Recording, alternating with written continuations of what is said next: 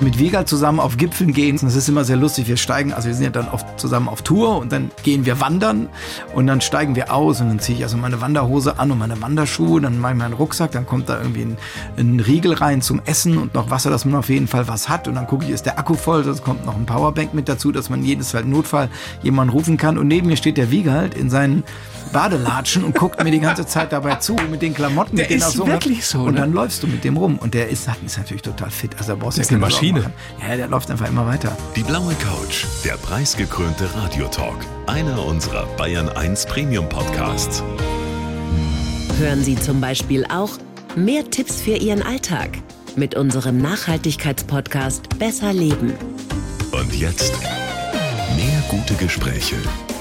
Die blaue Couch auf Bayern 1 mit Thorsten Otto. Bernhard, ich freue mich sehr. Herzlich willkommen auf der blauen Couch. Ja, hallo, ich freue mich auch. Ich sitze bequem und ich freue mich mal wieder im Bayerischen Rundfunk zu hören zu sein. So sieht das aus und wir haben ja schon ein wenig vorgeplänkelt und wir haben schon eigentlich Gott und die Welt abgehandelt. Wir, könnten Wir sind schon durch. Ich sage gehen. Tschüss, Dankeschön und ich wünsche Ihnen alles Gute. Jetzt Musik, das Requiem von Bach. Genau. Glaubst du, um mal ganz leicht einzusteigen, Bernhard, glaubst du an Wiedergeburt? Nein, ich glaube an ein Weiterleben. Und jetzt das aber im unreligiösten Sinne, dass es überhaupt gibt. Wir leben einfach in den Erinnerungen weiter, die wir in den Menschen hinterlassen, mit denen wir zu tun haben. Wir leben in den Fußspuren, die wir in irgendwelche, irgendwelchen Sand gedrückt haben und in Dinge, die wir geschaffen haben. So leben wir weiter. Aber wer auch nur irgendwas Übersinnliches in mir vermutet, äh, der wird lange, lange suchen. Hintergrund meiner Frage ist ja, also jetzt mal angenommen, du würdest wiedergeboren. Lieber als Huhn oder lieber als Katze? Das ist eine schwere Frage. Das ist eine schöne Frage. Das ist wirklich eine gute Frage. Also, ich finde, beide Tiere haben was. Also, wir haben selber Hühner zu Hause und ganz ehrlich, sowas Entspannendes wie Hühner beobachten, die durch den Garten laufen, das ist mir, glaube ich, also dagegen ist jeder Hund, macht einen weich. Ähm, umgekehrt, diese Eleganz von Katzen, dieses Springen, Klettern, ich würde viele, viele Dinge mir anschauen, wo ich es vorher nicht hingeschafft hätte. Ich habe mir diese unfassbar kreative Überleitung ja auch äh, ausgedacht, weil du zusammen mit deiner großartigen Frau ein Buch geschrieben hast, ein Kinderbuch, und das heißt nämlich das Katzenhuhn. Genau. So. Ich habe es allerdings, das muss ich natürlich direkt sagen, nicht mit meiner Frau geschrieben, sondern mit einem Menschen geschrieben, der sehr kreativ ist, sehr klug und sehr, sehr witzig. Ich habe nur das große Glück, Dass dieser mit kreative dieser Mensch. Autorin auch verheiratet zu sein. Das Ja. hilft dann doch sehr. Es ist die Geschichte vom Huhn Timme und dieses Huhn Timme ist etwas anders als die anderen Hühner. Ja. und äh, fühlt sich nicht so richtig wohl, aber findet dann irgendwann einen, einen Katzenumhang. Also wir wollen nicht zu viel verraten. Und dann passiert etwas Großartiges. Dieses Huhn Timme hat dann nämlich, immer wenn es diesen Katzenumhang trägt, Superkräfte. Genau. Also er merkte schon immer, dass er komisch ist, weil das ist ein Huhn, schläft aber auf dem Dach und nicht im Hühnerhaus und äh, läuft auch gerne nachts herum und kann laufen, ohne dass er gehört wird.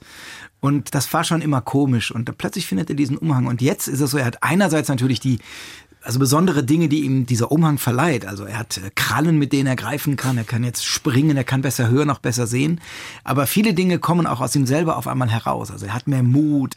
Er traut sich den Hof zu verlassen, was ein Huhn niemals tun würde. Und er übernimmt auch gerne mal die Führung, wenn Probleme auf dem Hof sind. Und das alles in Kombination macht ihn dann zu dem Katzenhuhn, dem Superheld auf dem Hof. Tierischer Superman. Ein, ein tierischer Superman, äh, es ist eher ein Spider-Man, um da jetzt kleinkariert zu sein, weil ja Superman hat ja an sich übersinnliche Kräfte, der ist ja auch stark, ohne dass er den Anzug hat. Der trägt halt nur, damit man ihn leichter erkennt, die Unterhose drüber. Das ist halt dann später so der Fall.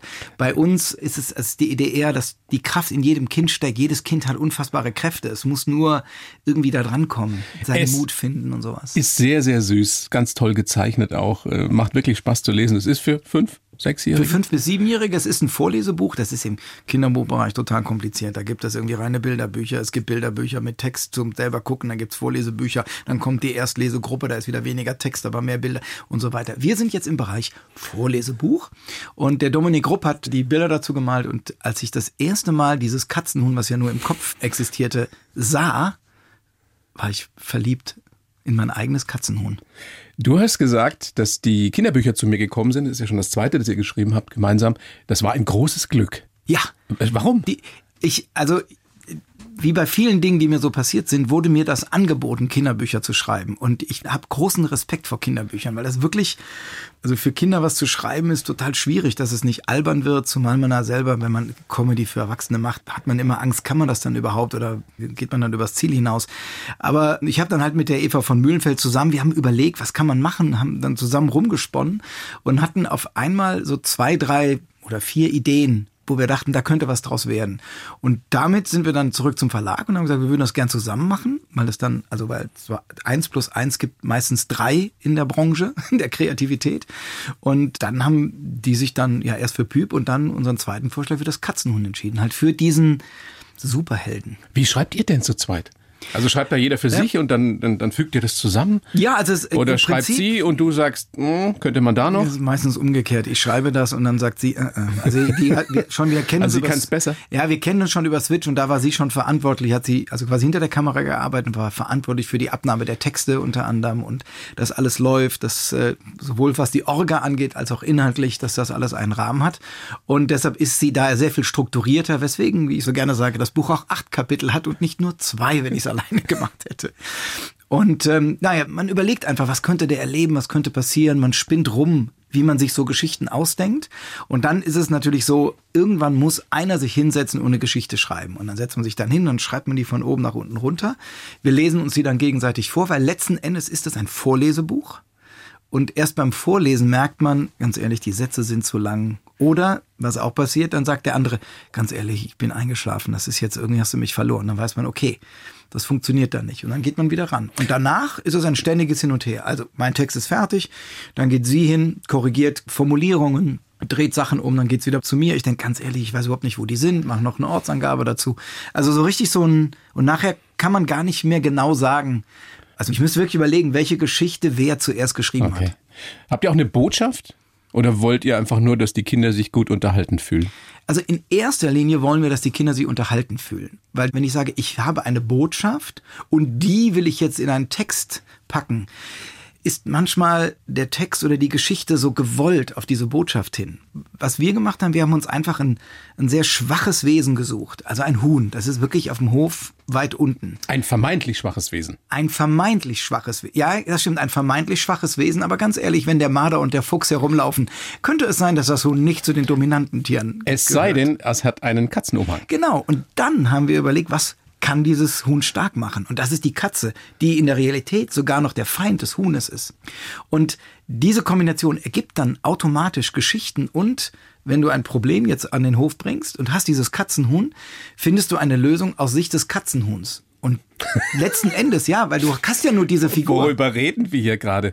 Sind wir wieder bei der Geschichte mit der Wiedergeburt? Ich also doch das Katzenhuhn. Ich muss ehrlich sagen, bei der letzten, wir hatten eine Lesung damit und dann meldete sich ein Kind und sagte, Ihr wisst aber schon, dass es in echt kein Katzenhuhn gibt, weil wir so real von diesem, weil wir das so im Kopf hatten, dieses Katzenhuhn. Was habt ihr dann gesagt? Wir haben gesagt, ich weiß, ja, Du hast genau recht. Das ist total richtig. Es gibt in echt kein Katzenhuhn. Es gibt ein Huhn mit einem Katzenumhang. Aber, und für Kinder ist ja super. Ich meine, es gibt auch keine Einhörner.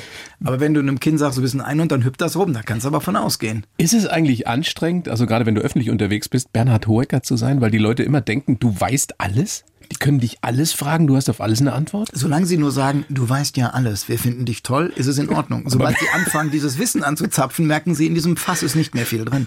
Oder noch nicht genug drin. Also viel Schaum ist dabei, passt ja zum Oktoberfest. Viel Schaum beim, beim Anzapfen des Naja, aber nicht nur. Also du weißt schon wirklich eine Menge, wissen alle die, die dich oft gesehen haben, bei Wer weiß denn sowas unter anderem. Wo eignest du dir solches ja oft unnütze Wissen an? Passiert das einfach, weil du dir so viel so schnell merken kannst? Ja, also ich bin visuell, das heißt, ich merke mir oft Bilder.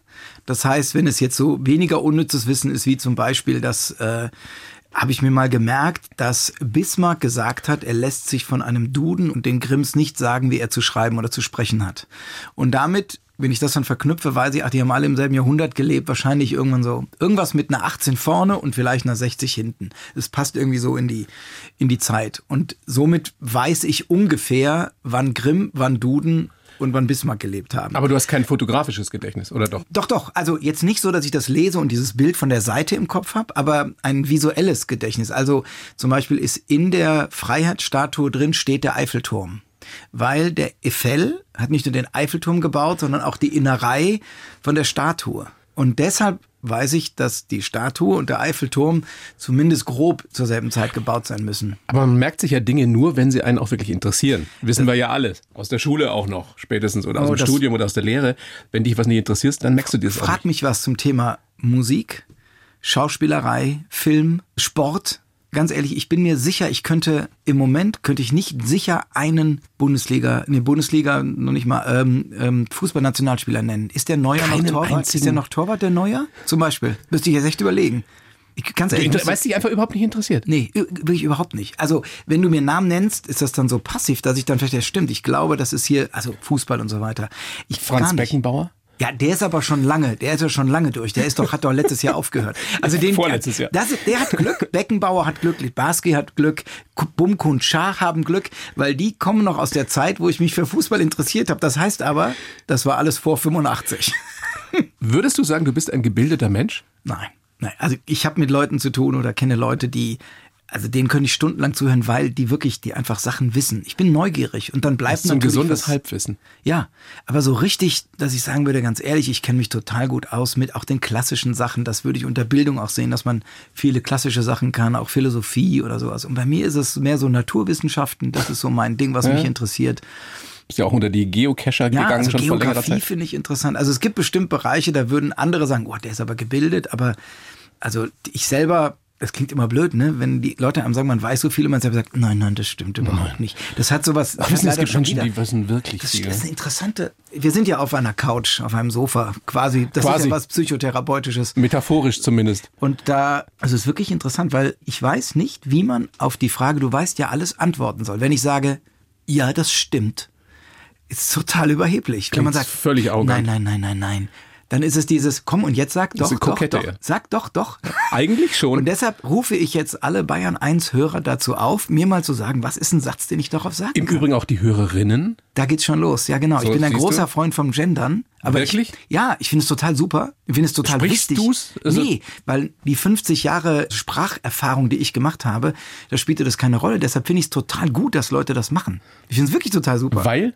Ja, weil das Wichtige ist, dass die weibliche Form eine Rolle spielt im, im. Alltag und eben Und nicht, nicht nur in im der Denken Sprache. immer nur die Männer auftauchen. Und das ist in unserem Gehirn nun mal so, das weiß ich zuvor, Safir Worf, die Sprache bestimmt das Denken. Wenn wir von einem Arzt reden, dann denken wir zuerst an einen Mann und erst in zweiter Linie an eine Frau. Und das wollen wir unserem Gehirn doch gar nicht zumuten, dass es dauernd stolpert und extra arbeiten muss. Meine Damen und Herren, wieder was gelernt von Bernhard Hoeker. Tolles Kinderbuch, das Katzenhuhn, Geschichten von einem sehr besonderen Bauernhof. Bist du eigentlich äh, gerade unterwegs live? Ich bin live unterwegs. Ich war Mit dem Buch? Nee, nee, ja, mit dem Buch nicht. Das ist die Abendshows für Kinder mit fünf Jahren sind sehr schlecht besucht. Deshalb versuche ich sein. erwachsenes Publikum zu bekommen.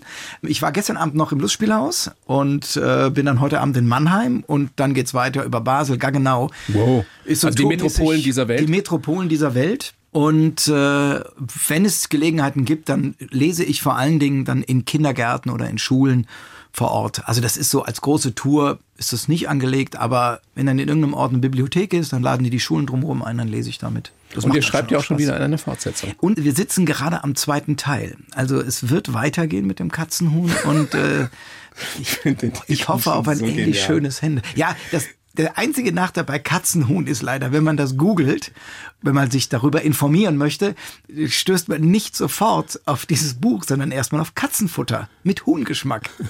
Das ist das Problem. Also wenn demnächst der, ähm, der, der flussähnlich klingende Lieferdienst vor der Tür steht und einen Haufen Katzenfutter abgibt, dann hat man den falschen Haken gesetzt beim Bestellen. Sehr schön. Bernhard, jetzt haben wir uns warm gequatscht. Teil dieser kleinen Show ist stets ein Lebenslauf, den ich schreibe für meine Gäste. Ich bin total gespannt. Den gebe ich dir. Oh ja? Du darfst ihn vorlesen und sagst mir dann danach bitte, ob du ihn so unterschreiben könntest oder ob da Quatsch drin steht. Schicke Brille. Ja, äh, das kann man nicht sehen, weil es ist Radio.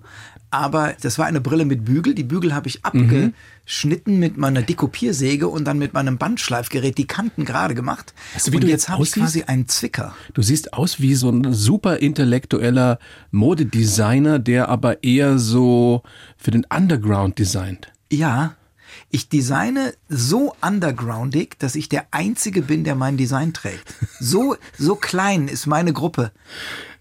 Das ist So ganz elitär. Besonderes. So elitär. Ich trage etwas wirklich Besonderes. Das kann sich niemand leisten, weil nur ich es habe. Und das waren, glaube ich, anderer haben will. 7,99 beim DM habe ich Bitteschön, dein Leben in zehn Zeilen. ich muss, ja, Jetzt muss ich meine Radiostimme rausholen, richtig? Ja, absolut. Ich heiße Bernhard Hohecker und weiß, dass ich nicht alles weiß. Im Fernsehen bin ich seit einigen Jahren oft zu sehen. Mein Antrieb ist meine Neugier aufs Leben. Ich liebe es, auch ernste Themen mit Humor zu betrachten. Schon als Kind war ich eine kleine Rampensau. Geprägt hat mich meine Anfangszeit als Komiker mit Bastian Pastewka. Ich bin ein Teamplayer und war deshalb auch bei Switch, Schillerstraße und Genial daneben gut aufgehoben. Witze darf man übrigens über alles machen, nur nicht über jeden. Als kleiner Workaholic muss ich auch mal entspannen, am besten beim Bergwandern oder beim Geocaching. Mein Wunsch, weiter das tun zu dürfen, was mir Spaß macht. Ähm, dieses Geständnis, was ich gerade vorgelesen Ja. habe, würde ich bis auf kleine Änderungen unterschreiben. Was würdest du ändern? Ja, also ob ich als Kind schon eine Rampensau war, also vor allen Dingen als kleines Kind, ich war eher schüchtern. Aber ich habe gelesen, du bist schon sehr früh aufgetreten mit, Ja, mit- so Ja, da Jongliergeschichten. ja, 15, 16. Das ist natürlich, beziehungsweise in der Grundschule, da war ich aber auch schon 10, F, 12. Also ich würde Warst du in sagen, der Grundschule zwölf? nee, also nach der Grundschule. Also kleines Kind ist für mich eher Grundschule. Okay, da war ich mal Schlumpf bei so einer Karnevalsfeier in Frankfurt am Main. Aber im Prinzip, ich hatte schon immer Spaß am Darstellen. Gut. So, dann, äh, genau, äh, das wird, stimmt, genau, gut aufge Witze, genau, Witze darf man übrigens über alles machen, auch über jeden. Der, also mein Satz ist immer, du darfst über alles lachen, nur nicht immer und überall. Also man darf natürlich Witze über die Queen machen, überhaupt gar keine Frage. Ich würde es aber nicht machen, währenddem wir da am Sarg stehen.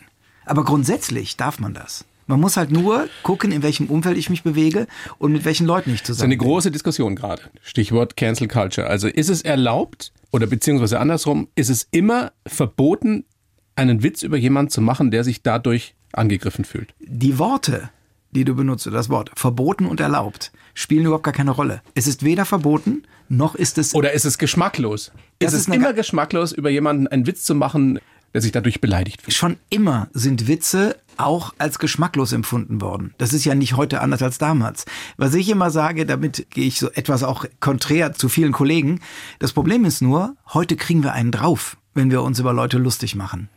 Früher war das total egal. Da stehst du auf der Bühne oder im Fernsehen und machst einen Gag. Da gibt's maximal einen Brief an die Redaktion oder an irgendeine Lokalzeitung, wenn der überhaupt abgedruckt wird oder zu mir kommt. Heute kriegst du sofort eine Twitter-Meldung, du kriegst eine E-Mail, du kriegst es wirklich mit. Harald Schmidt hat vor 15, 20 Jahren mal gesagt, jede Minderheit hat ein Recht darauf, dass man über sie Witze macht. Wenn Genau. du diesen Satz heute hörst, klingt er aber schon komisch. Nee, finde ich überhaupt nicht. Ich finde, der gilt heute noch genauso wie damals. Aber der Witz muss richtig gut sein. Nee, auch nicht. Du kannst, kannst machen, was du willst. Das Problem ist nur, die Leute haben, also ich habe das Gefühl, viele Künstler haben keinen Bock, einen auf den Sack zu kriegen, weil sie was sagen, was anderen nicht gefällt. Die ganzen Witze über Frauen, über Ausländer, über Minderheiten früher, die fanden Frauen, Minderheiten und Ausländer genauso scheiße wie heute. Nur, wem sollten sie sagen? Sie hatten keine Möglichkeit. Aber ist das jetzt Heute eine Entwicklung, zusammen Entwicklung, die du äh, blöd findest? Dass die meisten, auch Kollegen von dir, Kolleginnen von dir, vorsichtiger sind in Das dem, worüber sie Witze machen? Ich finde es blöd, dass sie vorsichtiger sind. ja? Das findest du blöd. Ja, warum sollen sie denn vorsichtiger sein? Dann ist es halt so. Vielleicht habe ich auch das Glück, dass ich bisher noch nicht wirklich Nachteile davon hatte, weil ich jetzt auch nicht. Du gehst aber auch nie unter die Gürtellinie. Ich gehe nie, ja, das, die Ansage ist an die Autoren keine Pipi Kaka Pillermann Witze. Warum soll, also ich habe nicht das Bedürfnis, über eine Minderheit einen Witz zu machen oder, oder Frauenwitze. Wenn du diese Mann-Frau-Witze auf der Bühne finde ich persönlich unfassbar Es gibt langweilig. Kollegen von dir, die haben da jahrzehntelang gut gelebt von. ja, Ja. Aber das war damals, fanden Frauen auch schon blöd, dass sie immer die Deppen waren. Ja, es war halt damals auch nicht witzig oft oder nicht gut. Ja, oder, und das ist halt, so ist es halt. Ich finde es halt einfach wichtig, ich finde extrem wichtig zu betonen, es ist nicht verboten, weil man immer sagt, man darf ja nichts mehr sagen. Und das ist schlicht und einfach falsch. Man Wer darf wissen schon. will, was es bedeutet, etwas nicht sagen zu dürfen, geht nach Moskau und ruft laut Krieg. Dann weiß man, was Verbot heißt. Man darf schon darfst sagen, was du willst, aber du musst natürlich auch äh, die Reaktion aushalten können. Und die ist heute, heute mit Sicherheit vehementer, gerade bei Comedians, Genau. als noch vor ein paar Jahren. Aber ich glaube auch, dass das vor allen Dingen die älteren Comedians härter trifft, die immer noch die alten Gags machen, aber die neuen Reaktionen kriegen. Die Jungen, die neu dazukommen, die auch im Internet ihre Gags machen, die über YouTube, über irgendwelche Instagram, Influencer-Bereiche da unterwegs sind, die kennen schon viel früher dieses Feedback und können damit viel besser umgehen. Toller Satz vom großen Ricky Gervais, den du sicherlich Ja, auch kennst, natürlich. bewunderst. Für viele der äh, größte. Na klar. Gerade eben britischer Comedian, Schauspieler, äh, die Afterlife. Ja, also. Afterlife zum Beispiel, Ja. genau. Und der hat gesagt, also sinngemäß übersetzt, ich mache mich über nichts lustig, was die Leute nicht ändern können. Wie findest du das? Das finde ich, ah, den habe ich noch nie gehört, den Spruch. Und ganz ehrlich, ich glaube, den finde ich gerade total gut. Das hieße, ich darf mich nicht über einen armen Menschen lustig machen, weil er arm ist. Ich kann mich darüber lustig machen, dass er Gelegenheiten verstreichen lässt und selber dafür verantwortlich ist. Oder ich kann mich darüber mokieren, dass wohlhabende Leute sich affektiert benehmen. Ich kann mich nicht darüber lustig machen, weil Ja, jemand äh, eine lange Nase hat, äh, nur ein Ohr hat oder so, weil das kann er ja nicht ändern. Ja, aber da, okay, dann muss ich ihm jetzt doch widersprechen, weil natürlich darf ich Witze auch über meine Größe machen. Also der Witz über Äußerlichkeiten zu machen, die ich persönlich zum Beispiel auch total langweilig finde. Witze über meine Größe werden gemacht, wurden schon immer gemacht. Ich finde sie halt nur nicht witzig, weil ich sie eigentlich schon alle kenne. Aber es gibt Leute, die lachen sich tot. Warum sollen sie dann nicht gemacht werden? Ich muss ja dann nicht so, hm. Was macht dir am meisten Spaß? Ich meine, das ist eine endlos Diskussion über, was ist Humor, was ist Ja, ja. und so weiter und so fort. Deswegen sollten wir das jetzt auch. Ja, aber ich grundsätzlich finde ich, die Leute sollen den Mut haben, immer wieder neuen Humor auszuprobieren, denn nur so entwickelt er sich. Grundsätzlich stimme ich dir sowieso zu in dem, was du ja immer mal wieder gesagt hast. Also ernste Themen mit Humor betrachten macht das Leben leichter, hilft Situationen zu überwinden, in denen wir vielleicht sonst nicht weiterkommen. ist das Einzige, was geht. Also ich komme aus einer Familie, da wurde immer gelacht. Und ich fragte mal meinen Vater, der kam von der Beerdigung, habe ich ihn gefragt, und wie war es so? Und er meinte, es war genauso, wie es sein musste. Wir haben geweint und wir haben uns herzhaft ausgeschüttet vor Lachen. Und so muss es einfach sein. Also ich meine, das Lachen hat die Evolution ja nicht umsonst in uns hineingelegt, weil wir auf diese Art und Weise Stress abbauen, weil wir auf diese Art und Weise friedlicher werden. Wer lacht, kann nicht kämpfen und schimpfen. Und man kann gerade Obrigkeiten gegenüber, also ich meine, ich komme aus dem Rheinland, da ist das mit dem Karneval und mit ähm, den Obrigkeiten, das ist die Quelle des Widerstands gewesen und der Kritik an Obrigkeiten, indem man sich einfach über sie lustig gemacht hat. Das ist überall so. Noch so ein Satz von Ricky Gervais, der hat auch gesagt, Leute zum Lachen bringen ist toll, aber Humor ist nicht nur dazu da, dass Leute drüber lachen, sondern dass sie auch anfangen nachzudenken. Wenn ich das schaffe, dann bin ich richtig stolz. Also in meinem Bühnenprogramm geht es mir auch in erster Linie nicht darum, ich will den Leuten was vermitteln, sondern diese Leute sollen einfach einen Abend lang Spaß haben. Das mache ich mit Themen, die mich selber interessieren und die mich bewegen und wo ich will, dass die Leute was mit nach Hause nehmen. Ich müsste jetzt wirklich überlegen, ob es in meinem Programm eine Stelle gibt, die ich erzähle, wo die Leute nicht lachen, aber es ist mir wichtig, dass sie es hören. Es gibt Stellen da, bin ich dann mit einem Gag ab oder so. Aber von meiner Grundhaltung, das ist natürlich der Vorteil bei Stand-up, dass man sehr sich selbst ist, sehr man selbst ist. Von meiner Grundhaltung versuche ich einfach nur Dinge zu machen, die mich interessieren und die versuche ich lustig zu erklären. Und dann gibt's Leute, die lachen sich tot und andere, die kommen nachher und sagen, "Ey, ich habe da nochmal drüber nachgedacht, das war total gut. Aber das sind die liebsten Reaktionen. Das, ja klar, wenn ich jemanden zum Nachdenken bringe und der, der sowas erzählt, ist natürlich super. Wollen wir mal gucken, wie du so geworden bist, wie du heute bist, Bernhard. Du bist geboren 20. März 70 in Neustadt an der Weinstraße. Richtig. Bist in Frankfurt aufgewachsen, die ersten zehn Jahre, dann nach Bonn gegangen und da warst du auf demselben Gymnasium wie Bastian Pastewka. Richtig, Der genau. aber zwei Jahre jünger ist, glaube ich, zwei Klassen unter Ja, genau. Ich war zwei Klassen weiter und nachher nur noch eine Klasse weiter. Und es lag nicht daran, dass Bastian übersprungen hat. Wart ihr beide, so stelle ich mir das vor, so ein bisschen die Nerds, die sich dann gefunden haben und die der Humor, die, die Comedy dann verbunden hat? Am Anfang, ich kannte ihn gar nicht als Mitschüler auf der Schule. Ich war ja ein Jahr weiter. Dann haben wir schon Abi gemacht, das war so mein Ding. Und dann fing ich erst an mit dem Jonglieren. Und als ich aus der Schule raus war, habe ich mit einem Kumpel noch eine AG in der Schule gemacht. Als dann Zivildienstleistender. Da waren wir schon aus der Schule raus. Basti war noch in der Schule und Teil der Theater AG. Und da habe ich ihn zum ersten Mal gesehen, wie er gespielt hat. Und ich fand ihn unfassbar lustig. Also er und Kai Wenzel kamen aus der AG und ich und Oliver Bröker, wir kamen aus der aus dieser privaten Jonglierecke. Und dann haben wir uns quasi zusammengetan und haben so eine AG gemacht, aus der dann wir vier übrig geblieben sind als Comedy Crocodiles. Comedy Crocodiles.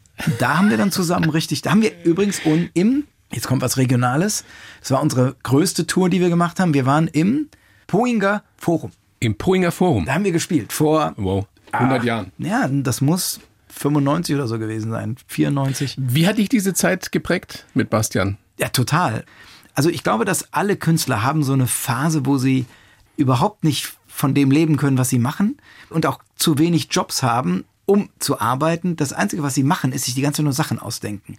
Und das konnten wir da machen. Wir haben mehr Zeit damit verbracht, uns Sachen auszudenken, Plakate zu gestalten, Leute anzurufen, ob wir da spielen können. Wir sind dann, haben riesige Touren gemacht, wo wir ewig unterwegs waren für zwei Abende vor 14 Leuten. Das ist natürlich Ja, das ist überhaupt die nicht geilste steht- Zeit, oder? Aber das ist immer die Zeit, wo man, also wo man auch am meisten lernt, wo man die meiste Demut bekommt und wo man, also, ja, weiß nicht, die einen sagen, glaube ich, man nennt das die Ochsentour oder so, aber ich habe das ja nie als so schlimm empfunden. Einfach total schön. Zwischendrin hast du auch noch VWL studiert eine Zeit lang. Ja, zwischendrin so. Was war da die Ich sag Idee? mal so, das war so, so ein unscharfer Hintergrund. Also ich wollte, ich wollte studieren und fand VWL ein super Fach. Ist sehr mathematisch in Bonn, das hat, lag mir sehr.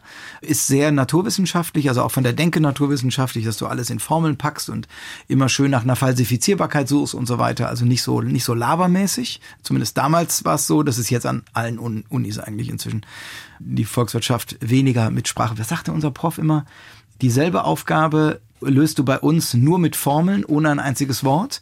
Und in Heidelberg, Heilbronn, Mannheim, keine Ahnung, irgendeinen Ort genannt, ohne eine einzige Formel, nur mit Worte. Und ihr müsst immer daran denken. Ihr müsst denken wie in Bonn, aber ihr müsst reden wie in Mannheim. Und das fand ich einen, einen total klugen Satz. Aber du hast es nicht zu Ende gemacht, Ich habe dann trotzdem abgebrochen, obwohl der Satz ziemlich klug war, weil ich weil du schon so erfolgreich warst. einfach keine Zeit hatte. Also es kam dann die äh, Switch, kam dann das Angebot für einen Piloten. Und da muss man dann Entscheidungen treffen. Dreht man jetzt 20 Tage dann mit denen? Oder geht man zur Klausur? Und Da hast du ja auch Klausur- das erste Mal, nehme ich mal an, richtig Geld verdient dann. Das war, ja, ja, ja, ja. Das, also ich hatte schon immer das Glück, dass ich übers Jonglieren so viel verdient habe, dass ich mir mein Hobby bezahlen konnte und den Griechen nach dem Auftritt. So, da haben wir dann 50 Mark bekommen. So, wenn wir aus einem Kindergeburtstag waren oder sowas. Und das ist noch eine andere Einheit. Die jungen Leute wissen gar nicht, wovon ich rede. Das ist, die geht so in Richtung Taler für die. So wie Lire. So wie Lire, ja genau. Genau. Und dann kamen wir uns dann immer von dem, was wir verdient haben, haben uns neue Keulen gekauft und waren dann ab und zu mal essen. Also ich hatte immer ein gutes Taschengeld und musste nicht jobben und dasselbe war dann auch während des Studiums. Aber natürlich bei Switch auf einmal, da waren dann auf einmal irgendwie, äh, was waren das, zwölf Folgen, irgendwie zig Drehtage. Das war natürlich für mich dann auf einmal ein Beruf. Also ich konnte davon leben und mir eine Wohnung bezahlen, alles selber machen.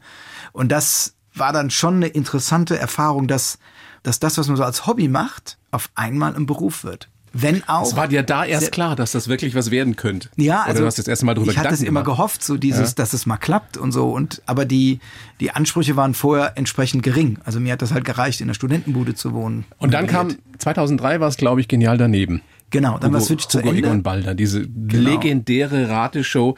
Und ich habe das eine Zeit lang, ein paar Jahre lang wirklich äh, mit großer Begeisterung geguckt, weil ich es bewundert habe. Es war ja wirklich Impro-Theater im Endeffekt. Ja. Also Zuschauerfragen, die ihr möglichst unterhaltsam beantworten musstet, abstruseste Sachen und herleiten. Also warum ist das jetzt das und das? Da habe ich mich immer wieder gefragt, wie funktioniert dein Gehirn? Ja, der Also- also, da muss man sagen, dass Also, also nenn vielleicht mal ein Beispiel. Erstmal muss man Hugo loben, weil der unsere Gehirne angezapft hat. Denn der Hugo hat festgestellt, dass viele Leute, die im Fernsehen gar nicht so witzig sind, wenn wir zusammen am Tisch sitzen vor so einer Aufzeichnung und man trinkt dann irgendwie sein Bier, seine Cola oder isst dann irgendwie das Buffet leer, dass es total lustige Geschichten sind, die die Leute erzählen. Selbst gute Profis sind dann noch lustiger. Und dann hat er überlegt, wie kriege ich die dazu, private Dinge zu erzählen, also locker zu sein. Er hat gesagt, ich stelle dir einfach eine Frage. So, und das hat total funktioniert. Also dann stellt er so eine Frage, jetzt muss ich wirklich überlegen, was, was ist eine Kotze zum Beispiel? So, wer benutzt eine Kotze? So, das ist natürlich so ein Wort, das hat, ist sich schon lustig, dass man von einer Kotze spricht, ne? Und dann noch, oder eine Jagdkotze oder so. Und dann geht das in die Runde und dann fängt jeder an zu denken. Dann kommt die Heller und sagt, also, ich komme ja aus einer Jägerfamilie. Der nächste sagt, ja, ich bin ja, ich habe ja schon mal getrunken und so. Und dann erzählen die Leute auf einmal Geschichten. Ich habe keine Ahnung, aber ich weiß, ich war mal wo. Und was bei mir passiert in so Momenten ist immer, ich habe immer sofort, also ein Bild im Kopf und das beschreibe ich dann. Welches Bild war das bei einer Kotze? Ja, bei einer Kotze, man denkt natürlich zuerst an Erbrochenes, aber später hat man natürlich Kotze, Katze, Kerze, Lautverschiebung und dann fängt man an, geht die Buchstaben hin, verändert die so nacheinander. Eine Kotze ist vielleicht einfach eine Katze, eine bestimmte Katzenart, die sehr hässlich aussieht oder sowas. Oder es ist irgendwie keine Kotze, sondern eine Kotte, eine Kotte oder eine Kotta, Kotta, Kottan ermittelt. Vielleicht ist das eine bestimmte Ermittlungsart oder es ist ein Name aus dem Schwäbischen, der, also man sucht sich irgendwas aus, ja, oder warum, da gab es auch mal eine Frage, warum Was ist denn eine Kotze nun? eine Kotze ist einfach eine Jacke. Eine Jagdkotze ist eine bestimmte Jacke, die man benutzt hat, weil sie halt sehr warm hält Okay. und Regen abhält, ohne dass sie aus modernem Gore-Tex ist. Ja, das war jedenfalls das Prinzip dieser großartigen Show, die es ja nun leider jetzt endgültig nicht mehr gibt. Leider, oder? ja, ja, leider gibt's die nicht mehr. Ich hatte ja dann das große Glück, dass ich bei Wer weiß denn sowas gelandet bin, wo ähnlich gefragt wird, nur schon mit Vorgaben. Da ist man Kai Pflaume, künstlerisch, genau, man ist künstlerisch ein bisschen eingeschränkt, weil da ist dann, was ist eine Jagdkotze und dann kommen halt drei Vorschläge. Das heißt, wenn da, ich sag mal, die Kläranlage nicht bei ist, also kannst du halt nicht mehr mitarbeiten. Dann kannst du nicht sagen, ja, also ich hätte ja eigentlich gedacht, eine Kotze, ne, so wie die Schlacke beim, bei der Metallverarbeitung ist die Kotze in einer Kläranlage, weil dann sagt er, er steht aber nicht hier drin. Ja, ja, ja, stimmt. So, aber da muss man halt auch überlegen, was kann das sein? Wo kommt das her? Ich habe das schon mal gehört. Was ist jetzt hier? Warum bist du fast immer in Teams aufgetreten?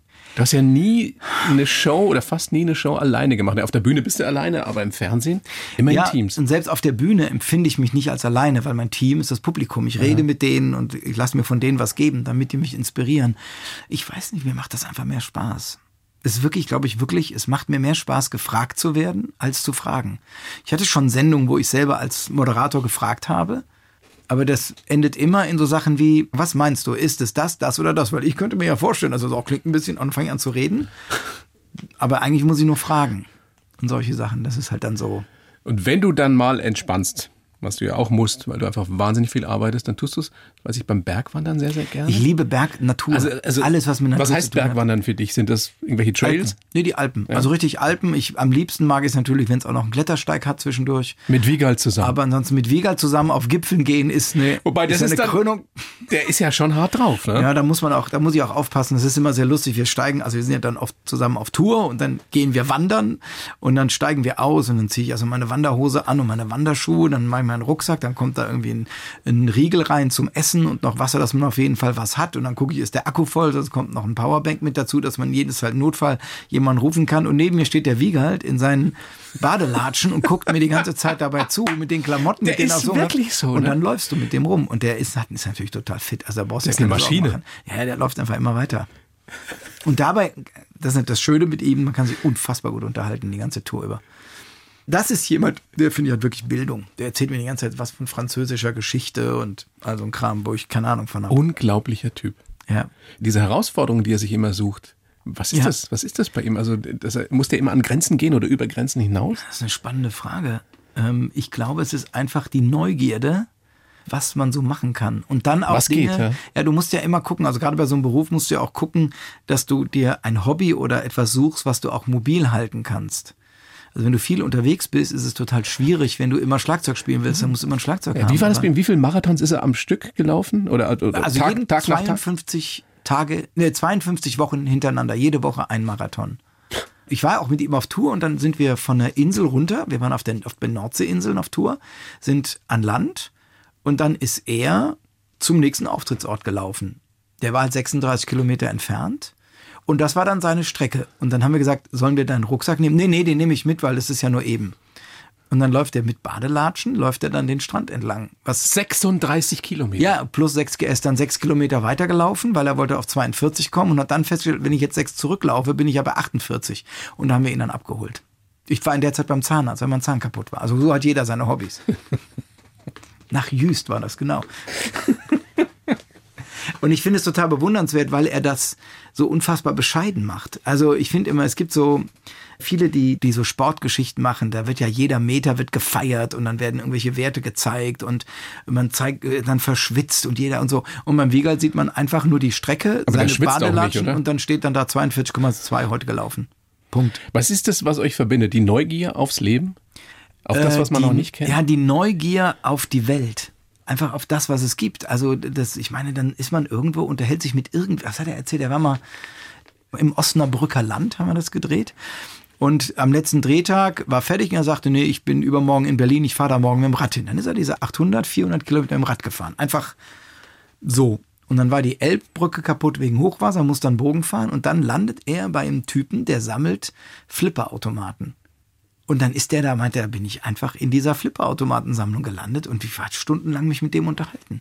Und das kenne ich total, dass ich irgendwo bin, dann erzählt mir einer was von seinem Beruf. Ich war an einem Autohof. Und dann habe ich den nur gefragt, wie das hier ist mit Elektro, ob da noch mehr. Und dann fing er an, das Konzept zu erzählen, wie, was er sich denkt. Super interessant. Also in so eine Welt reinzugucken, die man sonst nur anfährt und dann Kaffee trinkt was die Leute sich dabei denken, was ihre Idee ist, was ihr Konzept ist, wo sie, wo sie gesucht haben, wie sie da hingekommen sind. Also jeder Mensch hat so eine unfassbar spannende Geschichte. Also ich mache gerade so Ahnenforschung. So. Und da tauchen total, also Ahnensammlung, Forschen ist das, da machen Leute weit mehr. Also ich sammle so quasi, mach bauen Stammbaum und gucke in die Geschichten meiner Vorfahren rein. Und es ist total egal, wer was macht. Die haben teilweise ihren Ort nie verlassen. In sehr viel Bayern übrigens. Ich, ich bin ja Bayer, weil das die Pfalz gehörte ja früher zu Bayern mhm. und deshalb bin ich, glaube ich, Bayer. Ich hätte, glaube ich, sogar ein Stipendium von Bayern fürs Studium kriegen können. Da gibt es so ganz komische Regeln, die leicht überholt sind, aber die es noch gibt. Und die haben sehr gut Daten aufgezeichnet. Und die haben alle da drüben in der Pfalz gewohnt. Aber wenn du da reinguckst und dir dann Gedanken über deren Alltag machst, wie viele Kinder die hatten, wann die gestorben sind, die sind alle morgens aufgestanden und haben Brote gemacht, bevor sie zum Zigarrendrehen gegangen sind, damit ihre Kinder in die Schule gehen. Dann haben sie den Rhein durchgestochen. Das war ein Riesenevent, wie heute ein Brückenbau, sonst wo. Und das jeder ist ein Held für sich. Also jede Geschichte, die man erlebt, es ist, also ich finde, mit jedem kann man sich unterhalten und feststellen, dass der einen heldenhaften Alltag hat. Jeder Mensch, jeder Mensch hat eine jeder. Geschichte. Und das ist so, das sind nicht nur die, die, die den Mount Everest besteigen Absolut oder die, nicht. die jetzt, keine Ahnung, sonst wie Abenteuer erleben oder riesige Firmen gründen, sondern die einfach nur den Alltag meistern. Und Alleinerziehende Mütter und Väter, also völlig Und diese Neugier auf die Welt ist es, was dich antreibt. Und das ist dann auch das, warum du zum Beispiel Geocaching machst. Also moderne Schatzsuche. Ja, oder ja, ich komme im Moment nicht dazu. Also Aber du hast es eine Zeit lang Ich habe das eine Zeit lang gemacht und auch jetzt, ich habe das die App immer noch offen und wenn ich irgendwo bin und warte, dann gucke ich, ist einer in der Nähe, weil ja, oder wenn ich vor zwei Bergen stehe und ich überlege, nimmst du den linken oder den rechten, dann nehme ich den, wo die Dose drauf ist oder so. Also das finde ich schon so als Ziel oder als Weg ganz interessant. Kannst du in einem Satz erklären für die, die es vielleicht noch nicht wissen, was Geocaching ist? Geocaching ist diese moderne Schnitzeljagd mit GPS-Geräten. Also irgendjemand versteckt eine Dose, die GPS-Koordinaten werden über eine Internetplattform ausgetauscht. Ich finde die dann, lass mir auf meinem Handy anzeigen, das ist da hinten in 200 Metern und dann gehe ich dahin. Oder halt da in drei Kilometern oben, oben auf dem Gipfel. Und dann muss ich dahin und dann suche ich eine Dose, die irgendwie unterm Gipfelkreuz zwischen Steinen versteckt ist. Und wenn du die Dose gefunden hast, trägst du dich einfach ein, wie beim Gipfelkreuz auch, wie so ein Gipfelbuch, sagst, ich war da, quasi ein Gästebuch. was gibt dir das? Naja, es ist wie Fahrradfahren. Was gibt einem Fahrradfahren? Für den einen ist es ein reines Vehikel, um wohin zu kommen. Also für den einen ist es nur ein Reiseführer. Welcher Berg ist schön? Also ein schönes Bild, da gehe ich hin. Mit Koordinate und Wegbeschreibung. Für den anderen ist es eine sportliche Herausforderung. Also wenn du richtig klettern musst, wenn du schwimmen musst oder was, ich hab die auch schon in Höhlen gefunden, da bist du, da musst du dich 30 Meter abseilen, bevor du überhaupt da dran kommst, ja.